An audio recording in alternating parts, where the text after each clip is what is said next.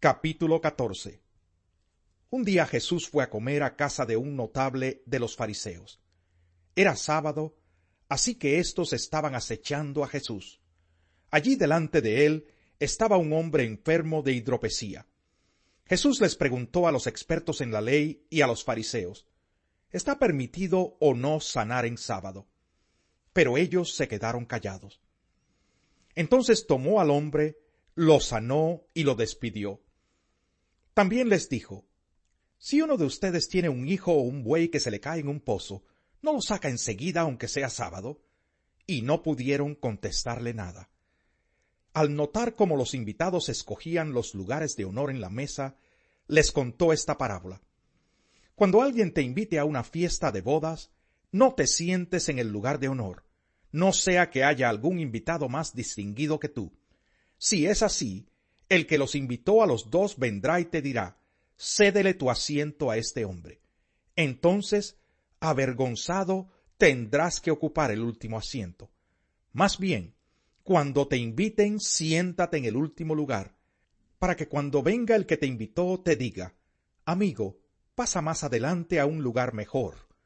Así recibirás honor en presencia de todos los demás invitados.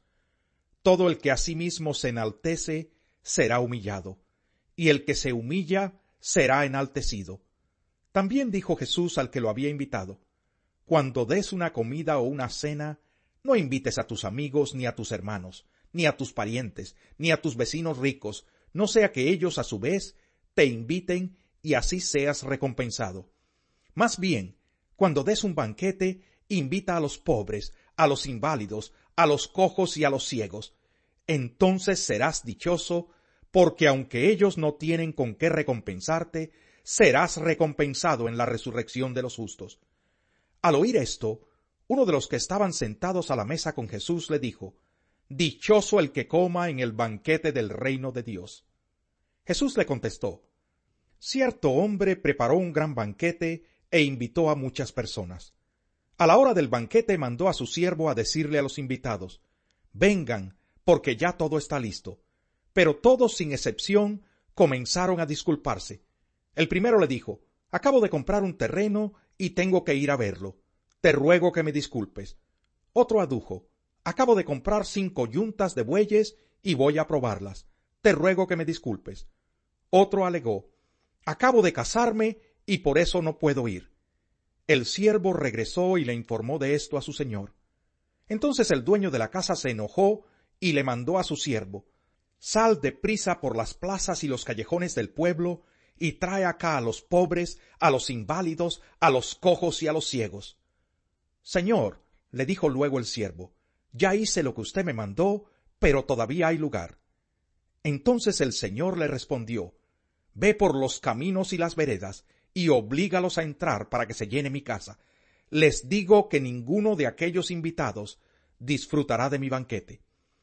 Grandes multitudes seguían a Jesús, y él se volvió y les dijo, Si alguno viene a mí y no sacrifica el amor a su padre y a su madre, a su esposa y a sus hijos, a sus hermanos y a sus hermanas, y aun a su propia vida, no puede ser mi discípulo. Y el que no carga su cruz y me sigue, no puede ser mi discípulo. Supongamos que alguno de ustedes quiere construir una torre. ¿Acaso no se sienta primero a calcular el costo para ver si tiene suficiente dinero para terminarla? Si echa los cimientos y no puede terminarla, todos los que la vean comenzarán a burlarse de él, y dirán, Este hombre ya no pudo terminar lo que comenzó a construir. O supongamos que un rey está a punto de ir a la guerra contra otro rey. ¿Acaso no se sienta primero a calcular si con diez mil hombres puede enfrentarse al que viene contra él con veinte mil? Si no puede, enviará una delegación mientras el otro está todavía lejos, para pedir condiciones de paz. De la misma manera, cualquiera de ustedes que no renuncie a todos sus bienes, no puede ser mi discípulo. La sal es buena, pero si se vuelve insípida, ¿cómo recuperará el sabor? no sirve ni para la tierra ni para el abono, hay que tirarla fuera. El que tenga oídos para oír, que oiga.